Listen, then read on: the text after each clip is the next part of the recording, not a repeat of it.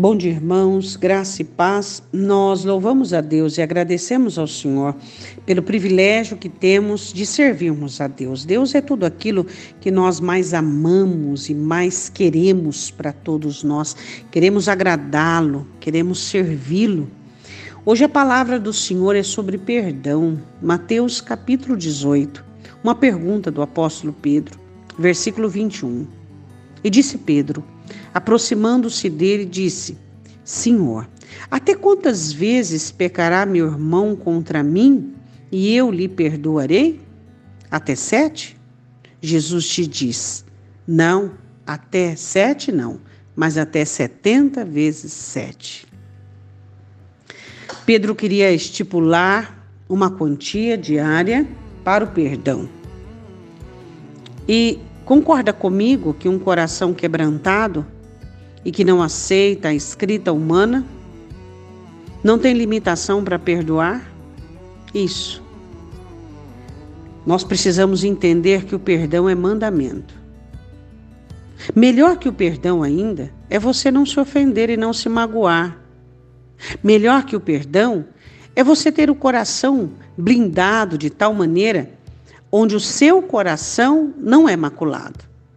Porque a necessidade do perdão, concordas comigo? A necessidade do perdão é porque o seu coração foi maculado? Porque você esperou demais de alguém e não recebeu? Porque você valorizou demais aquilo que a pessoa disse? Porque você não tinha um relacionamento sadio e saudável? Entendendo e compreendendo que o ser humano é falho e que nós convivemos com pessoas apenas humanas, você concorda comigo que nós deveríamos buscar um coração que dificilmente fosse magoado? É. Teríamos que buscar um coração blindado, um coração que não aceitasse a escrita humana. Que deveríamos buscar um coração que aprendesse a amar como Coríntios. Tudo sofre, tudo suporta, tudo crê. Deveríamos aprender se você ficar magoado e ferido, totalmente normal, você é ser humano. Mas perdoe. O perdão é um mandamento. O perdão significa que nós permitimos que a sala do Senhor fosse maculada, que entrasse dentro da sala do Senhor aquilo que não deveria estar ali. Então precisamos limpar. Não pense que o perdão você faz pelo outro. O perdão você faz por você mesmo. É uma dívida que você tem com Deus e com o Senhor Jesus. Porque é muito claro na Escritura que diz que aquele que não perdoa não terá o perdão da parte de Deus. Então, quero dizer uma coisa para você. Se você ainda tem mágoas referente ao passado de alguma pessoa, de alguém, tá ok. Se a pessoa não quer conviver com você, tudo bem. Ninguém é obrigado a conviver com ninguém. Mas não tenha mágoas, não tenha ressentimentos. Faça isso. Por quê? Porque seu coração tem dono, ele pertence ao Senhor. E não se ofenda por qualquer coisa, não faça isso.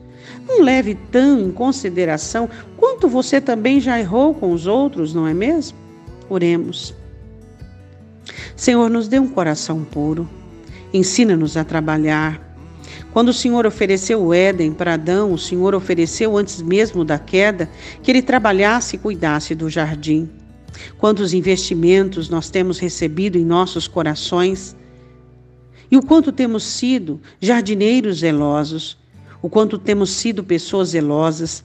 Senhor, se houver alguém hoje, nesta manhã, com ressentimentos e mágoas, situações atenuantes, precavidas, com respeito a alguém, ou até, Senhor, desenvolvendo ódio, vingança. Pai, eu te peço, em nome de Jesus, ensina aos cristãos, ensina aos teus filhos que o coração não é lugar para isso.